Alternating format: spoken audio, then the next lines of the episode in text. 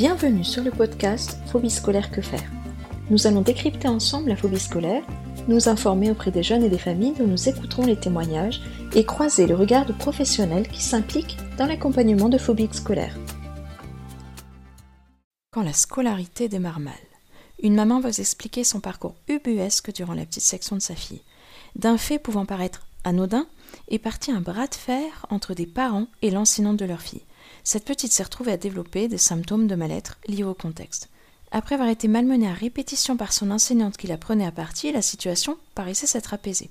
Ce semblant de sérénité a permis que son année se déroule ensuite sans accroc visible, et en fin d'année, la petite élève fait part à ses parents de ses difficultés importantes. Elle était retirée de l'école, puis inscrite l'année suivante dans une autre école. Ce type d'événement peut marquer la scolarité pour toujours. Je vous laisse écouter le récit.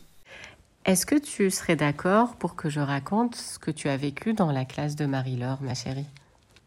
Oui. Et pourquoi tu es d'accord? Pour que ça n'arrive pas à d'autres enfants.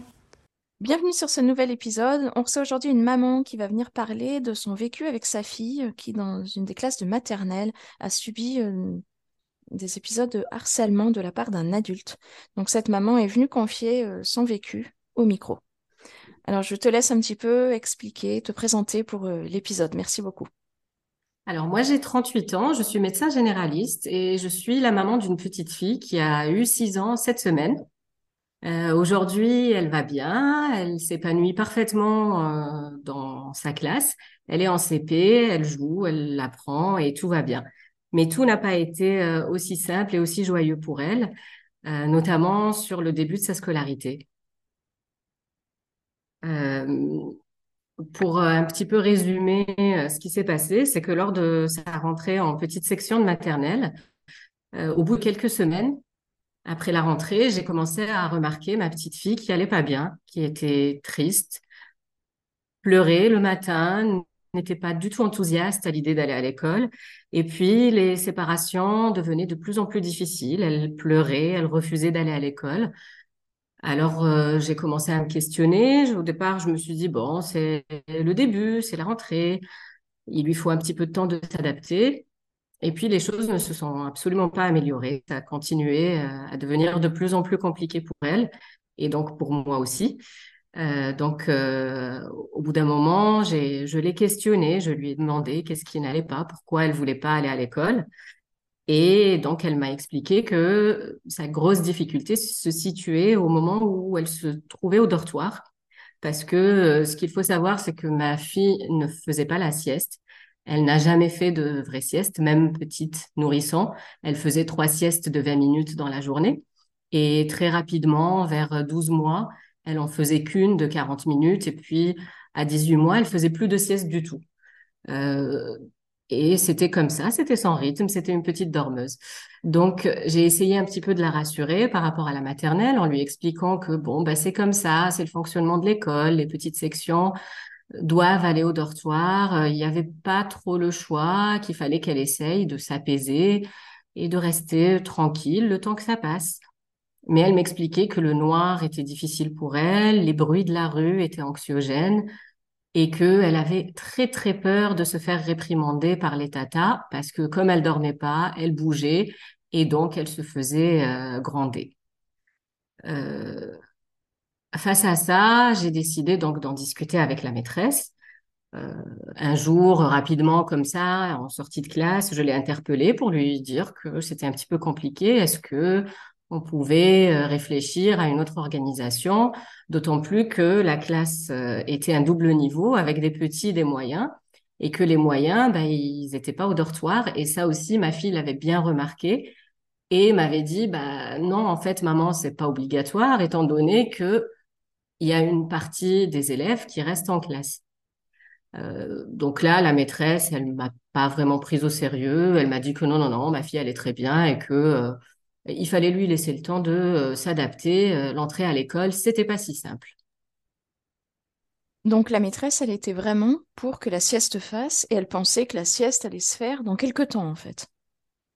Oui, pour elle, c'était quelque chose euh, de physiologique que les petits devaient dormir et elle m'a effectivement fait la leçon sur le fait que c'était très important pour elle qu'elle ne pouvait pas assimiler les apprentissages du matin si elle ne faisait pas cette sieste de l'après-midi, que ok à la crèche elle dormait pas, mais que là c'était l'école, c'était fatigant, qu'il fallait absolument qu'elle fasse cette sieste pour le développement de son petit cerveau. Donc euh, j'ai laissé entre guillemets tomber euh, sur ce, moment-là. Hein, j'ai pas voulu euh, discuter davantage. Et euh, je me suis dit, bon, on va laisser encore un petit peu de temps. Donc là, on était fin septembre à ce moment-là, voyant les choses vraiment devenir très compliquées à la maison. L'endormissement le soir devenait difficile, alors qu'avant, il n'y avait aucun problème à ce niveau-là. avec mon mari, on a décidé de demander un rendez-vous à la maîtresse pour cette fois discuter correctement et prendre le temps vraiment de parler. Jusque-là, donc ta fille venait sans problème en classe et euh, ça se passait plutôt bien et bien à la maison aussi. Alors, euh, peut-être il est important à ce stade de, préciser que ma fille avait déjà été scolarisée l'année d'avant. Donc après son, euh, avant son entrée en petite section, donc elle a déjà eu une expérience scolaire, pas en crèche, hein, dans une école alternative, mais une école avec un groupe d'enfants de 30 et un rythme classique d'école et où tout se passait très très bien. Il n'y avait aucun problème, euh, ni euh, sur son envie d'aller à l'école, ni au moment de la séparation, de même que les mercredis euh, de cette année de petite section. Parce que les mercredis, elle avait des activités extrascolaires et la séparation avec moi se passait très bien.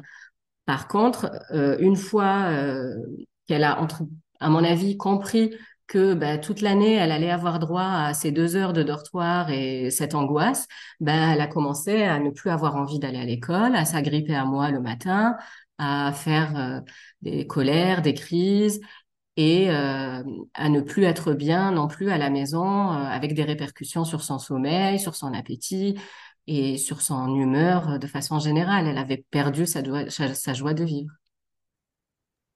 C'est ça qui est intéressant, c'est de voir en effet qu'il y a un avant et un après, que ces phénomènes entraînent euh, des répercussions. Et donc tout fait après, qu'est-ce qui s'est passé une fois que euh, ben, vous avez repris, vous parents, un peu les choses en main, voyant que ben, pour votre fille, euh, non, elle n'allait pas d'un coup se mettre à dormir? Donc à ce moment-là, comme je le disais, on a demandé à avoir un vrai rendez-vous en bonne et due forme avec la maîtresse. Et donc, quand on, malgré notre demande, elle nous a reçus euh, debout dans un couloir euh, à 16h30, enfin, alors qu'il y avait encore de l'agitation, des parents euh, qui étaient encore là. Donc, nous, déjà, ça nous avait un petit peu surpris parce que c'était pas notre, notre demande. On a vraiment demandé un rendez-vous. Et donc, mon mari a commencé à exprimer les choses à la maîtresse par rapport à, à la sieste, aux difficultés pour notre fille de vivre ça. Et euh, elle lui répond Ah, mais non, hein, moi, je ne peux pas la garder avec euh, les moyens, euh, hors de question. les petits, ils dorment et les moyens, ils travaillent.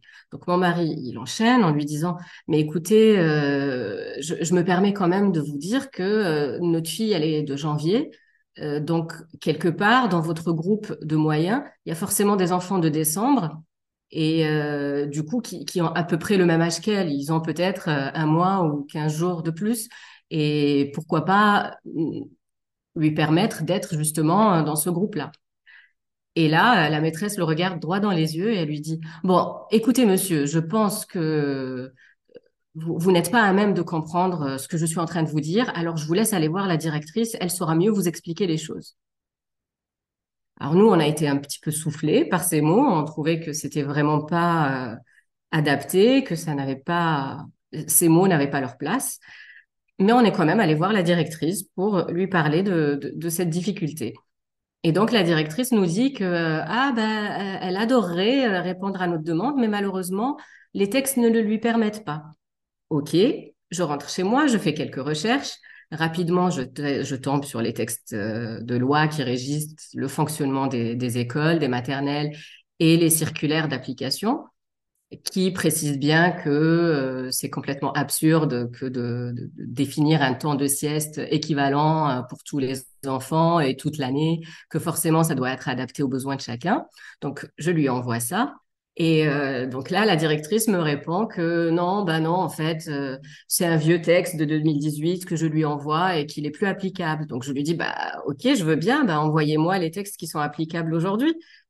Bien sûr, je n'ai rien reçu. Et puis là, elle me dit que de toutes les manières, euh, elle peut rien faire si la maîtresse n'est pas d'accord. Euh, elle n'est pas son supérieur hiérarchique et donc elle peut pas l'obliger. Donc euh, elle peut rien faire. Et puis l'école, c'est ça, il faut s'adapter. Et que la seule personne, enfin le supérieur hiérarchique de la maîtresse, c'est l'inspecteur. Ok, je vois que les choses sont quand même encore compliquées pour ma fille. Donc là, on est à la fin de la première période.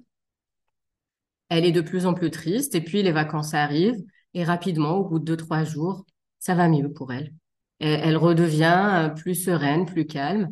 Donc là, pour moi, bah, voilà, c'est évident que le, problème venait de l'école. Et puis juste après la rentrée, il y a eu des grèves de, de cantine. Ça, c'est vraiment euh, des circonstances hein, qui se sont passées. Donc il y a eu des grèves de cantine pendant euh, six ou sept semaines d'affilée. Donc nous, on s'est organisé pour qu'il y ait une, euh, une, une, jeune fille, une babysitter, qui, qui la récupère à la sortie de l'école à 11h30. Et comme bah, l'après-midi, c'était l'angoisse et c'était le, dortoir, bah, on avait demandé à la babysitter de la garder euh, jusqu'à ce qu'on rentre. Et là, bah, plus de crise le matin pour aller à l'école. Ma fille était transformée. Tout allait bien à partir du moment où euh, elle savait que euh, il n'y avait pas cantine, donc il n'y avait pas école l'après-midi. Bah, elle allait bien. Et donc, j'ai écrit à l'inspecteur pour lui expliquer la situation et lui demander son aide. Et en parallèle, j'avais aussi sollicité euh, dans la classe, il y avait une maîtresse le lundi et puis la maîtresse entre guillemets principale qui avait les, trois autres jours. Et donc j'avais demandé à la maîtresse du lundi si elle était d'accord pour accueillir ma fille euh, en classe les après-midi sans euh, qu'elle ait à passer par le dortoir. Ça lui posait absolument pas de souci, donc euh, elle avait mis ça en place sans problème. C'est là où on voit que techniquement c'était tout à fait possible et que c'était juste une opposition entre guillemets bête et méchante de la part de la maîtresse. Et donc euh, voilà, ma fille était contente d'aller à l'école euh, le lundi et puis les autres jours, même après la fin de la de la grève des de cantine, on a maintenu ce système-là où elle allait en classe que le matin et l'après-midi, elle restait à la maison en attendant d'avoir le retour de l'inspecteur parce que moi, je trouvais que c'était une solution qui n'était pas parfaite parce que elle ratait quand même tous les temps, euh, on va dire, ludiques de la classe et elle s'en plaignait parce que les anniversaires, bah, ça se fête l'après-midi. Elle aimait bien aussi la cantine, donc quelque part, elle n'arrivait pas vraiment à s'insérer dans son groupe de copines parce que bah, elle avait la moitié du temps euh, scolaire euh, amputé. Et puis, il n'y avait aucune raison, en fait, pour que mon enfant ne soit pas scolarisé à temps plein. Il n'y avait aucune raison. Oui, il y avait juste cette histoire de sieste sur laquelle visiblement c'était pas possible de revenir. C'était coincé côté maîtresse, quoi. Enfin, maîtresse principale, quoi. Oui, voilà. Et, donc, euh, quelques temps après euh, avoir interpellé l'inspecteur, bah, il m'a répondu. Il m'a fait un courrier où il précisait que effectivement, euh, il y avait une difficulté pour cet enfant par rapport au temps de sieste et que ce n'était pas obligatoire, qu'un temps de repos est en revanche effectivement obligatoire, mais il pouvait très bien se faire en classe avec les moyens. Donc, forte de ce, courrier, je vais à nouveau voir la fameuse maîtresse. Je lui montre, je lui dis bon ben voilà, euh, voilà le point de vue de Monsieur l'inspecteur. Euh, comment on met en, place les choses? Est-ce que vous pouvez me confirmer que vous allez bien respecter ces recommandations et euh, comment comment on procède?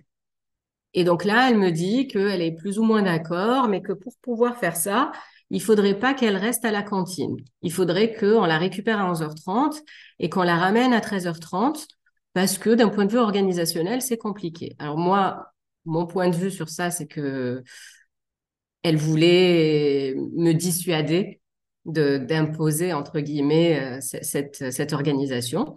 Donc je dis ok, pas de souci. Comme on avait cette fameuse babysitter qui était disponible pendant la journée, eh ben, euh, elle allait la récupérer à 11h30 et elle l'a ramenée à 13h30. Sauf que là, c'est vraiment là où les choses euh, se sont gâtées pour ma fille. Donc, elle l'a ramenée à 13h30. Une fois que la porte se refermait, la maîtresse euh, prenait ma fille à part et lui redisait ce qu'elle m'avait dit en fait à moi euh, en septembre, hein, que c'était important de dormir, que son petit cerveau en avait besoin. Donc elle lui faisait tout son petit laïus et ensuite elle lui disait alors tu veux aller en classe ou tu veux aller au dortoir? Forcément, ma fille lui disait le dortoir. Quand je récupérais mon enfant, moi, à 16h30, elle était pas contente, elle était triste, elle me disait qu'elle avait quand même été au dortoir, elle me disait que moi, je n'avais pas tenu ma promesse parce que pour qu'elle reparte à l'école, moi, je lui avais bien dit que les choses étaient réglées, qu'on en avait discuté, que la maîtresse était d'accord, qu'elle n'irait plus jamais au dortoir, que c'était vraiment terminé cette histoire. Et au final, la maîtresse s'engageait auprès de moi à ne pas la mettre au dortoir et finalement, elle la mettait. Donc, clairement, elle la mettait dans un sentiment d'insécurité énorme. Et parallèlement, il y avait quand même une perte de confiance. Parce que moi, je lui disais quelque chose, je la rassurais, je m'engageais sur le déroulement de sa journée. Et finalement, c'était pas ce qui se passait en réalité. En plus, la maîtresse, elle exerçait visiblement un ascendant, en fait, sur ta fille. Parce qu'elle était un peu piégée, elle. Euh, se retrouver à répondre au dortoir. Enfin, elle était petite. Euh, c'est difficile. Carrément. Donc, le jour où ma fille m'a parlé de tout ça, euh, j'ai rediscuté avec la maîtresse en lui disant que je trouvais quand même cette attitude absolument pas adaptée, qu'un enfant de 4 ans, on lui demande pas. En fait, je suis sa mère, je suis autorité parentale. S'il y a quelque chose à demander, c'est à moi ou à son père. Ce n'est pas à elle. On ne peut pas lui faire porter sur les épaules le poids d'une telle décision et on ne peut pas lui demander, elle, de se positionner. Elle a très bien compris qu'il y avait une discorde entre vous et moi par rapport à ce sujet et c'était absolument pas adapté de lui demander à elle de se positionner. Et je lui ai dit que je lui interdisais à l'avenir de parler en aparté à mon enfant, qu'elle n'avait pas le droit et que si elle continuait à faire ça, j'irais plus loin. C'était pas possible d'accepter parce que pour moi, on s'approchait vraiment de la maltraitance à ce stade. Et tout compte fait, ensuite, quelle tournure ça a pris, là, le fait que ben, ta fille se soit un petit peu piégée sur cette histoire de, sieste sans faire la sieste, cette histoire d'aller au dortoir. Comment ça, a tourné? Alors, suite à ça, euh, elle s'est mise aussi, la maîtresse, à être désagréable avec notre babysitter.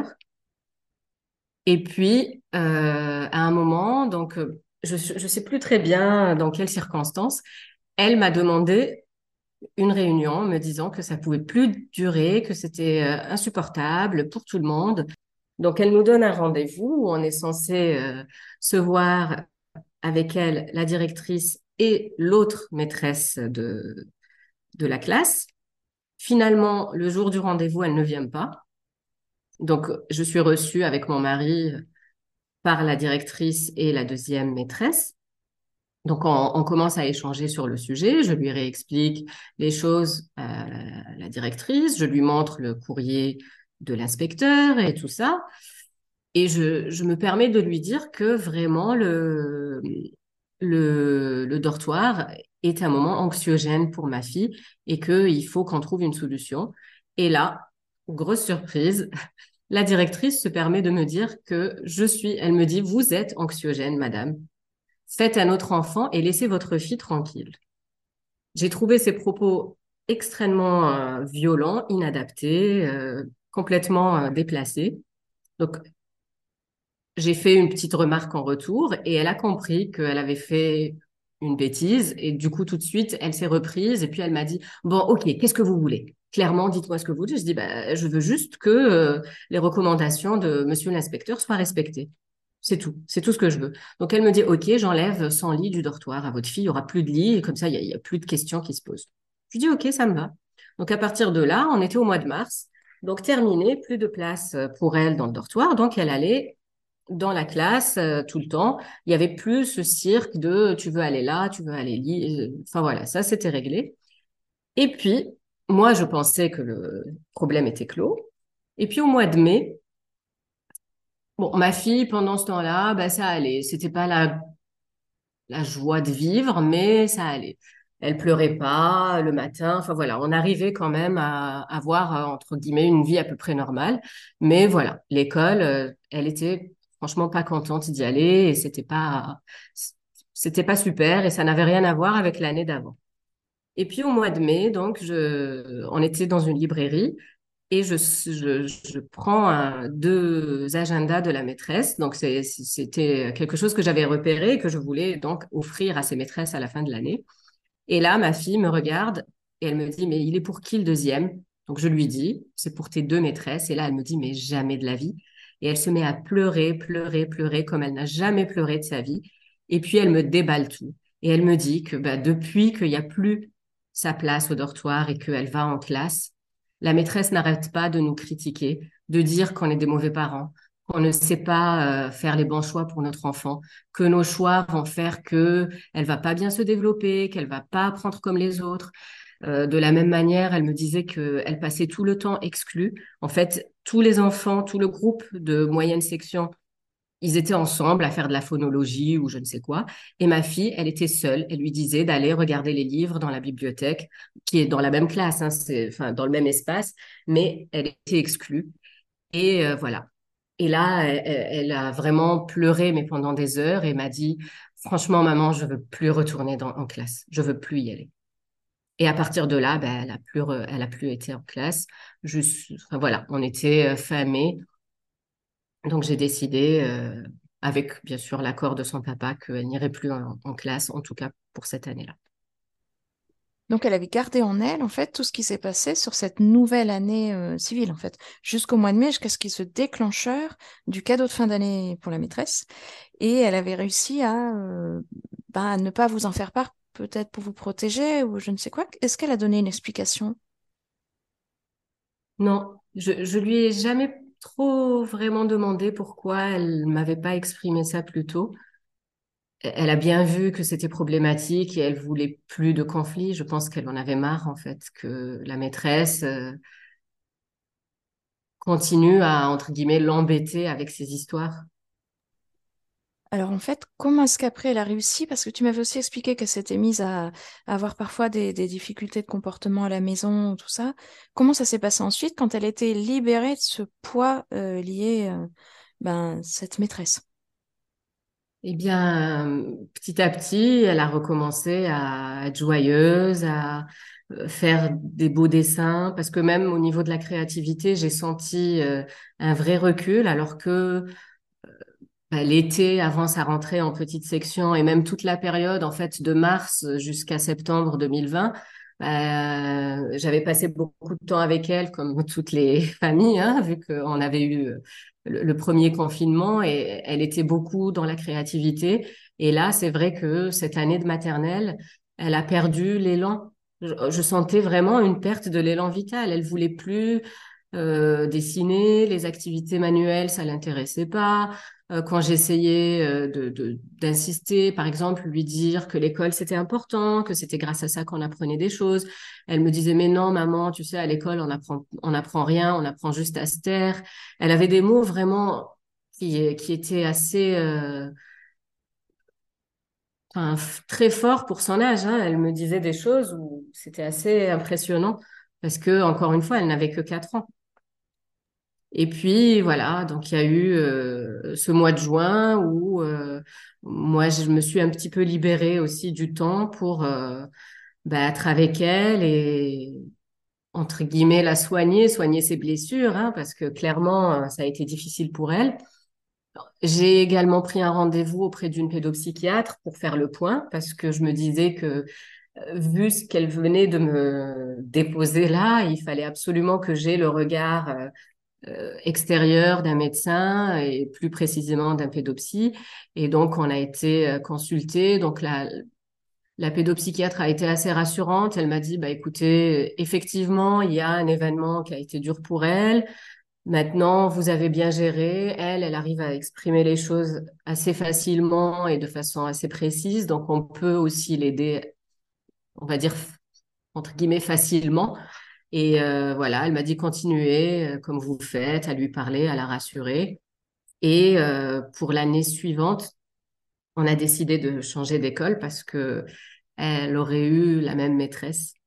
Au début, il y avait un petit peu d'appréhension. Le premier, le mois de septembre a pas été très simple, mais on a eu la chance cette fois de tomber sur une super maîtresse qui a été très à l'écoute et qui l'a accompagnée et qui a fait que elle est réconciliée aujourd'hui avec l'école et le monde scolaire.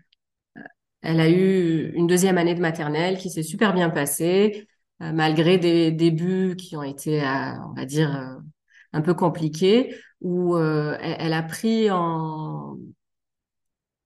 le contre-pied au lieu de se taire et accepter tout. Euh, pendant cette nouvelle rentrée, bah, elle, faisait un peu des crises de colère dès qu'elle était contrariée ou qu'elle se sentait pas respectée. Et donc, euh, sa maîtresse m'avait interpellée assez rapidement pour me dire que il y avait probablement euh, quelque chose à, à, faire, à revoir. Et donc, on a pris le temps d'en discuter, de remettre les choses à leur place. Et avec une maîtresse qui était super, très à l'écoute. Les choses se sont vite euh, arrangées et ma fille a passé une super année, euh, donc euh, de, moyenne section. Et en janvier, bah, elle a glissé vers la grande section. Et puis là, bah, depuis septembre de cette année, elle a fait sa rentrée au CP et tout se passe bien pour elle. Elle est, elle a encore eu la chance de tomber sur une enseignante euh, sympa, compétente, euh, bienveillante. Et voilà, j'espère que euh, ça va continuer comme ça, qu'elle croisera essentiellement des personnes sympas et professionnelles. Alors c'est très bien là que vous, parents, vous ayez quand même réussi à réagir parce que ça, c'est... Alors d'autant plus là, dans une toute première... Euh, Enfin, là, c'était une deuxième année de classe, mais euh, souvent cet âge-là, c'est la première année de scolarité. Euh, cela peut mettre déjà un gros point noir sur la suite de scolarité. Et encore plus quand ce genre de phénomènes se produisent quand ils sont encore plus grands, parce que là, ils perdent toute confiance dans la suite de la scolarité. Alors, que pourrais-tu conseiller à des familles qui vivraient un peu ce type euh, de phénomène ben, ce que je peux conseiller, en tout cas moi, euh, ce que j'ai tiré de plus important comme enseignement de cette, euh, cette expérience, c'est qu'il ne faut pas douter de ses compétences parentales. Si à un moment donné, vous voyez que votre enfant va mal, qu'il y a un changement dans son comportement, qu'il y a une espèce de rupture entre ce qu'il a l'habitude d'être et ce que vous constatez, il faut essayer de savoir ce qui se passe et il faut euh, vraiment vous faire confiance, même si les professionnels, l'institution, euh, peu importe qui vous avez en face, vient vous euh, titiller ou vous remettre remettre en question votre jugement ou votre ressenti. Ayez confiance en vous, vous êtes les plus compétents pour savoir ce qui se passe chez votre enfant, vraiment. Bah, merci beaucoup d'avoir apporté euh, cet éclairage-là. Et puis, en croisant les doigts, que tout aille bien sur toute sa scolarité et puis sa vie euh, d'enfant puis d'adulte. Merci beaucoup. Merci à toi.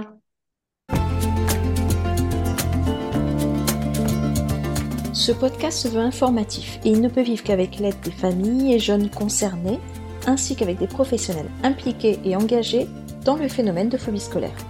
N'hésitez pas à venir transmettre votre expérience pour cela, contactez-moi via l'Instagram podcast scolaire que. Si ce podcast vous a plu, vous pouvez le noter sur les différentes applis de podcast et le partager à des personnes qui peuvent être intéressées. Merci à vous.